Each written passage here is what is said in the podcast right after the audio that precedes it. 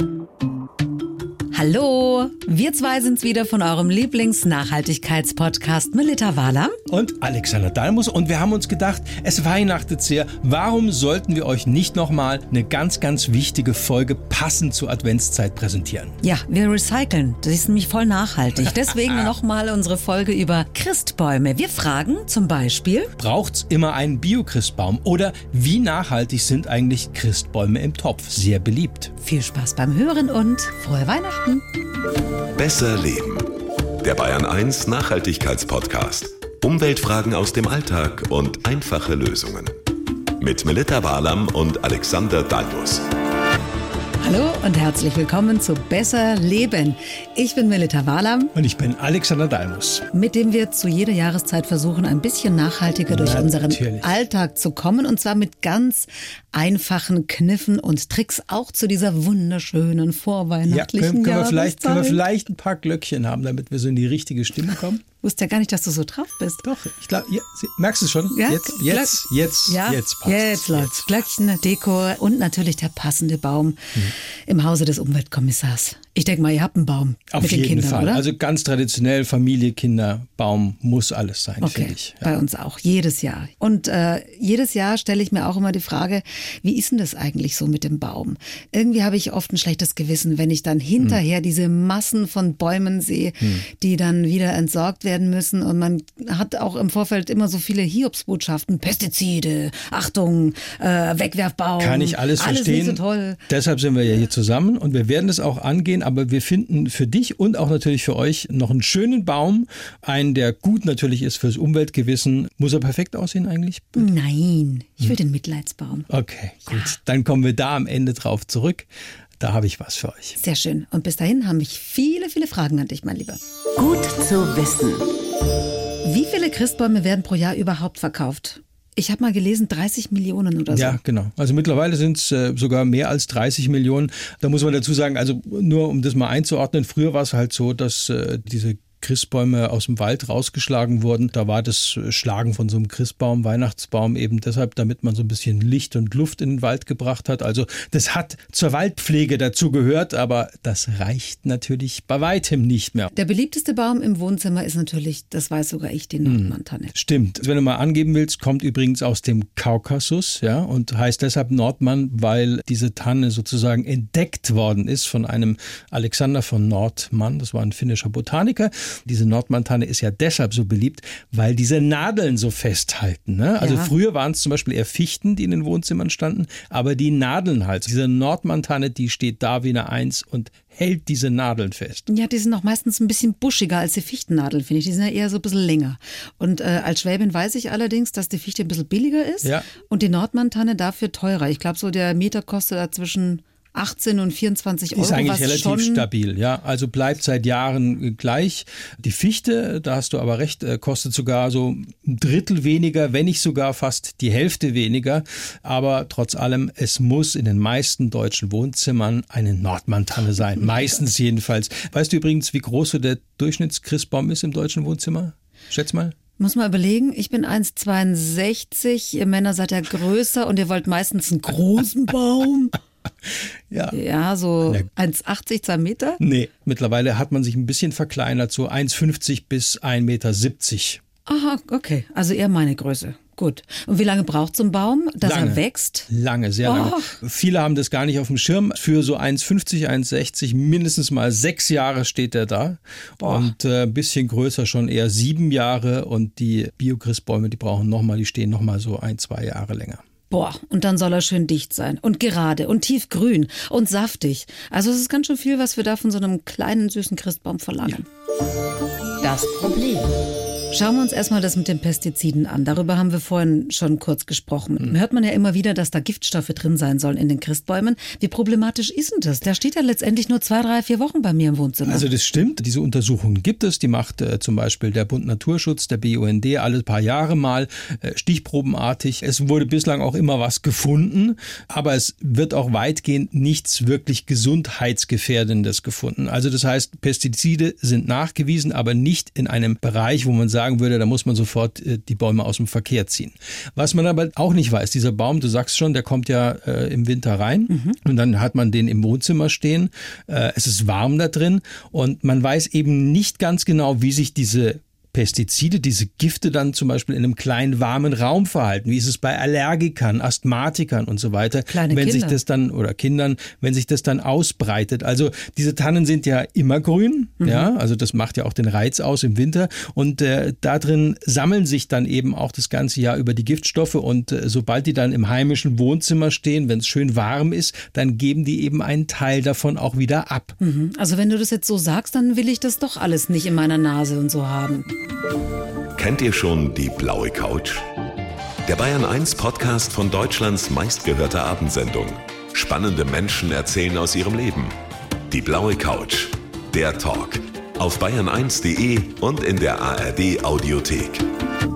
Man sollte auch als Verbraucher darauf achten, woher kommen diese Bäume eigentlich. Wieso, woher kommen denn die Bäume alle? Also gerade jetzt mal die Nordmantanne. Also jeder zehnte Christbaum, und das ist äh, bei 30 Millionen dann schon eine ganze Menge, der in Deutschland verkauft wird, der kommt immer noch aus dem Ausland, vor allen Dingen Dänemark oder auch andere Nachbarländer. Und äh, da kann ich mir gerade mal zum Beispiel jetzt in Bayern ausrechnen, da ist ein langer Transport äh, notwendig. Die werden dort meistens wirklich in Monokulturen äh, hergezüchtet unter dem Einsatz von viel Chemie. Und gerade da hat äh, der BUND auch immer viel gefunden. Und weil eben der Weg so lang ist, werden die auch schon Wochen vorher geschlagen, vor dem Fest. Ja. Der kann ja dann gar nicht mehr frisch sein, wenn ich ihn auspacke letztendlich irgendwann. Genau. Aber sie sind meistens billig halt dafür, das muss man sagen. Ich würde, egal wo man wohnt in mhm. Deutschland, immer empfehlen, äh, Bäume aus der Region zu kaufen. Also das ist ganz einfach, wie du schon sagst, äh, da ist die Lagerung einfacher, ja, die sind dann einfach frischer. Das mhm. ist ganz logischerweise so. Der Transport ist äh, nicht so weit und der wirkt sich immer negativ auch auf die Ökobilanz aus mhm. und natürlich auch auf die Frische.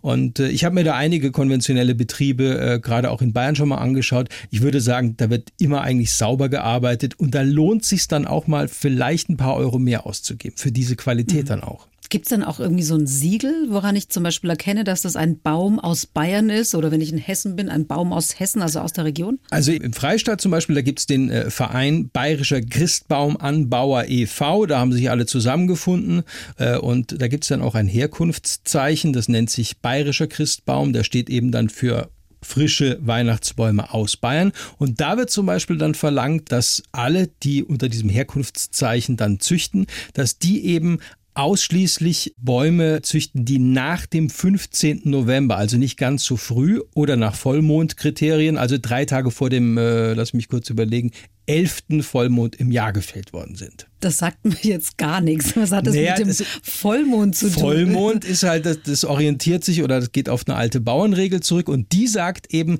dass Tannenbäume, die drei Tage vor dem 11. Vollmond im Jahr geschlagen werden, was tun? Nicht nadeln. Ja, ihre Nadel nämlich bis ins neue Jahr behalten. Und das steckt dahinter. Und deshalb ist dieser Stichtag 15. November oder drei Tage vor dem äh, 11. Vollmond im Jahr so wichtig. Meine Güte, dann werde ich also mal beobachten, äh, wie der Baum da noch ausschaut an Heilig Drei König. Oder vielleicht hält er sogar bis Maria Lichtmess. Eben. Ne? Vergleichen wir mal.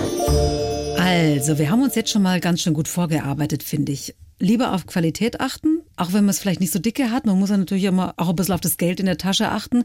Dann vielleicht nicht den 2 Meter Baum nehmen, sondern eher den 1,30 Meter Baum, aber dafür ist er aus der Region. Und äh, das Ganze allein schon wegen des langen Transports. Ja, der ist also, einfach frischer und, und, und man muss sagen, wir haben dann auch länger was davon. Ja, man könnte natürlich auch einfach einen Biobaum nehmen. Klar, also sicher eine gute Wahl, da spricht überhaupt gar nichts dagegen. Also es stimmt, äh, die strengsten Kriterien, äh, gerade was die Siegel angeht, die werden von den ökologischen Anbauverbänden dann vergeben, wie Bioland zum Beispiel, Demeter oder Naturland, wie sie alle heißen. Und diese äh, Betriebe, die zertifiziert sind, die arbeiten eben dann zum Beispiel garantiert ohne Kunstdünger und äh, habe ich auch gelernt, zum Beispiel Blattläuse werden dort bekämpft mit äh, angerührtem Molkepulver und das vertreibt die Blattläuse äh, durch diese Milchsäure, die da drin ist. Und das machen diese Bio-Christbaum-Bauern alle von Hand quasi. Man lernt viel Wahnsinn. dazu ja. als Umweltkommissar. Nicht schlecht. Die dürfen also keinen Dünger einsetzen. Ja, Und, und auch Pestizide sind bei Biozüchtern tabu. Aber wie kriegen die dann diese tiefgrüne Farbe bei den Nadeln hin? Bei den Christbäumen wird da zwischendrin so mit sogenannten stickstoffbindenden Pflanzen gearbeitet. Also auf diesen Feldern, auf diesen Monokulturen werden zwischen diese Christbäume stickstoffbindende Pflanzen eingesetzt. Ja, das sind, das sind halt Pflanzen, die ziehen, so, so musst du das ungefähr vorstellen, ganz vereinfacht, die ziehen sozusagen den Stickstoff, den es gibt in der Luft, mhm. ja, äh, raus und dann verarbeiten die den, geben ihn in ihre Wurzeln dann wiederum rein und dann wird er im Boden sozusagen schön verteilt. Zum Beispiel weißer Klee oder roter Klee, das sind so Pflanzen, die, die als stickstoffbindend gelten. Was die werden da eingesetzt. Weißt. Was du alles weißt. Also Fall gelöst, Umweltkommissar, gehen wir nach Hause, wir kaufen alle einen Biochrist. Christbaum.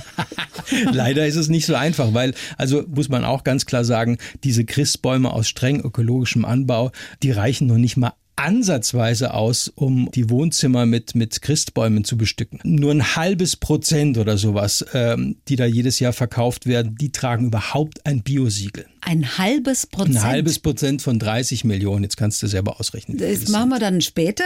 Aber, äh, aber die kann ich ja letztendlich überall kaufen. Ja, in Bayern muss man sagen, ist der Anteil äh, der Verkaufsstellen von Öko-Christbäumen auch relativ hoch. So 150 in ganz Bayern. Deutschlandweit gibt es ungefähr 750 Bio-Verkaufsstellen von äh, diesen Öko-Christbäumen. Aber das reicht trotzdem insgesamt nicht, um diese gesamte Nachfrage zu befriedigen. Mhm. Und die kosten natürlich auch mehr. Also der Preisdruck ist enorm, sowohl bei den konventionellen, muss man sagen, wie auch bei den nachhaltigen. Eigentlich zum Beispiel wäre ein Bio-Christbaum natürlich um einiges teurer, aber das können sich die meisten Biozüchter gar nicht erlauben, weil sie sie sonst nicht verkauft kriegen. Mhm. Das heißt, sie, sie machen es dann absichtlich ein bisschen billiger, als sie eigentlich. Die müssen eigentlich 2 Euro, 2,50 Euro, hat mir ein Züchter gesagt, mehr kosten. Das kann er sich aber gar nicht erlauben, weil er sonst im Markt blöd dasteht. Okay. Ja. Das heißt, Klartext, ähm, wenn wir als Verbraucher höhere Qualität wollen, dann müssen wir, wie bei Lebensmitteln auch letztendlich, bereit sein, ein bisschen mehr zu zahlen, aber dafür fällt halt dann der Baum vielleicht ein bisschen kleiner aus. Also das gilt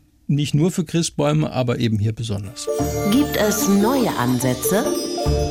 Was mir in den letzten Jahren aufgefallen ist, weiß es genau, weil es eine Freundin letztes Jahr gemacht hat, ist ein Christbaum im Topf.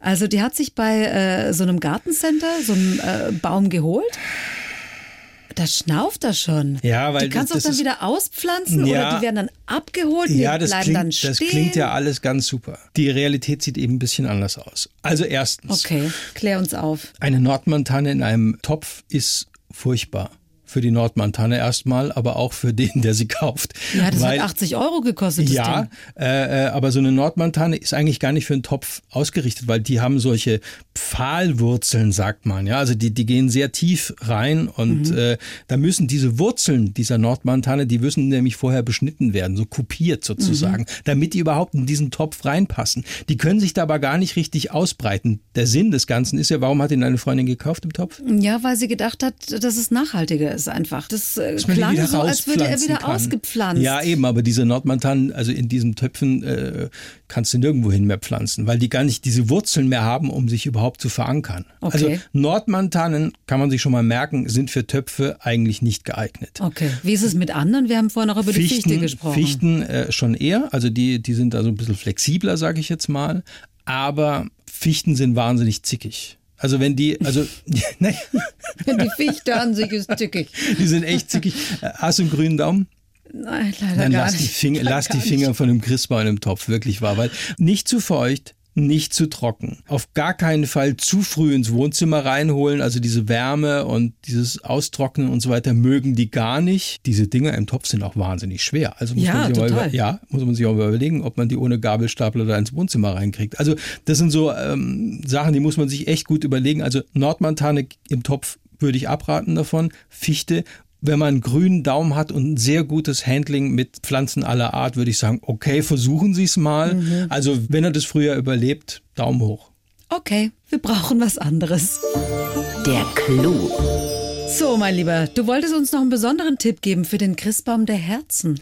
Es gibt noch was, also wenn man sich zum Beispiel bei ähm, Umweltschutzverbänden, Waldbauern, sage ich jetzt mal, oder auch im Förster von nebenan äh, erkundigt, man muss dafür nicht unbedingt äh, jetzt äh, auf dem Land leben, ob es da nicht Christbäume aus naturnahem Anbau gibt, die zum Beispiel beim, ich habe es schon vorher gesagt, eigentlich bei der Waldpflege, beim Durchforsten mhm. zum Beispiel rausgeholt werden. Da gibt es zum Teil in der Adventszeit so Sonderverkäufe, hat man vielleicht gar nicht auf dem Schirm, wenn man da mal nachfragt, dann kann mhm. man den einen oder anderen Baum abstauben. Es gibt ja auch Bäume, die man irgendwo selber schlagen kann und das ist aber auch ein Verkauf. Also die möchten ja auch, dass die Leute extra hinkommen. Das sind ja zum Großteil Züchter, aber es gibt eben auch Forstwirtschaften und so weiter, die eben diese Bäume anbieten. Zum Teil sind die auf sogenannten äh, Sonderflächen dann gezüchtet gezüchtet worden unterhalb von Stromtrassen. Da dürfen ja die Pflanzen drunter gar nicht so hoch sein. Mhm. Die sehen natürlich dann nicht alle so äh, makellos aus. Da muss man vielleicht dann schon ein paar Abstriche machen. Aber das sagen zum Beispiel auch die äh, Umweltverbände, die haben dann eigentlich fast schon Ökostandard, weil die stehen halt einfach nur rum, wachsen und werden dann, wenn sie zu hoch sind, wieder geschlagen und dann eben dann verkauft. Und man hat eigentlich dann einen Biobaum bei sich zu Hause stehen. Also das ist für mich sowieso der schönste Christbaum überhaupt. Wir fahren mit den Kindern immer raus, schlagen den Christbaum selber. Das ist oftmals so ein Mitleidsbäumchen, der schaut irgendwie völlig zerrupft aus in alle Richten. Dann umarmen wir ihn, hängen noch irgendwie schöne Kugel und Lametta und weiß ich nicht, was uns alles einfällt da drauf. Ist ja auch ist schön. Und so ja. sollte man das eigentlich auch pflegen und dann, dann hat man was von diesem Baum auch und hat ein gutes Gefühl auch dabei, weil man hat ihn ja persönlich sozusagen abgeholt. Ja. Das ist eine ganz andere Beziehung. Absolut. Und es hat auch so einen äh, Familienfestcharakter. Wenn man so einen kleinen Ausflug macht und das äh, Bäumchen selber abholt, vielleicht noch einen Kinderpunsch trinkt, muss man jetzt natürlich schauen, wie das in diesem Jahr ähm, dann alles gehandhabt wird wegen Corona. Aber da werden die sich sicherlich auch was einfallen lassen. Auf jeden Fall. Und äh, da kann man äh, zu den Züchtern dann gehen und äh, oder eben, wie gesagt, auch zu den Ämtern für Landwirtschaft und Forsten, sich da erkundigen in der Region. Wo gibt's sowas? Äh, beim nächsten Forstrevier zum Beispiel oder auch bei privaten Waldbesitzern, die jetzt nicht unbedingt eigentlich Züchter sind. Da gibt es dann immer irgendwie so einen Christbaumverkauf, äh, auch zum selberschlagen, wie du schon sagst. Und äh, eben nicht nur auf dem Land, sondern äh, auch stadtnah. Und äh, da sollte man gucken, immer in der Region. Also wir fassen zusammen, Biobaum, schön, wer das gerne mag, aber es gibt halt sehr wenige. Wichtig wäre ein Baum oder Bäumchen aus der Region, einfach weil das ein gutes Gefühl hinterlässt und weil wir wenig CO2 hinterlassen letztendlich. Habe ich es gut zusammengefasst, oder? Perfekt, besser hätte ich es nicht Meine Güte, das waren jetzt aber trotzdem ganz schön viele Infos. Hm. Und wenn man es nochmal nachlesen möchte, einfach reinklicken unter bayern1.de slash besserleben und da freuen wir uns auch über Weihnachtspost. Und natürlich auch über Ideen. Also ja. Anregungen oder auch Kritik. An der ja. Milita natürlich. Vor allem am Umweltkommissar. Hallo? Dann wissen wir eben, was wir noch besser machen können. Gerne schreiben unter äh, besserleben.bayern1.de. Mann, es ist die Vorweihnachtszeit, das Fest der Liebe. Reiß dich zusammen. Also bis zum nächsten Mal bei Besser Leben, wie wir mit Kleinigkeiten unseren Alltag ein bisschen nachhaltiger gestalten. Die Bayern 1 Premium Podcasts. Zu jeder Zeit, an jedem Ort in der ARD Audiothek und auf bayern1.de. Bayern 1 gehört ins Leben.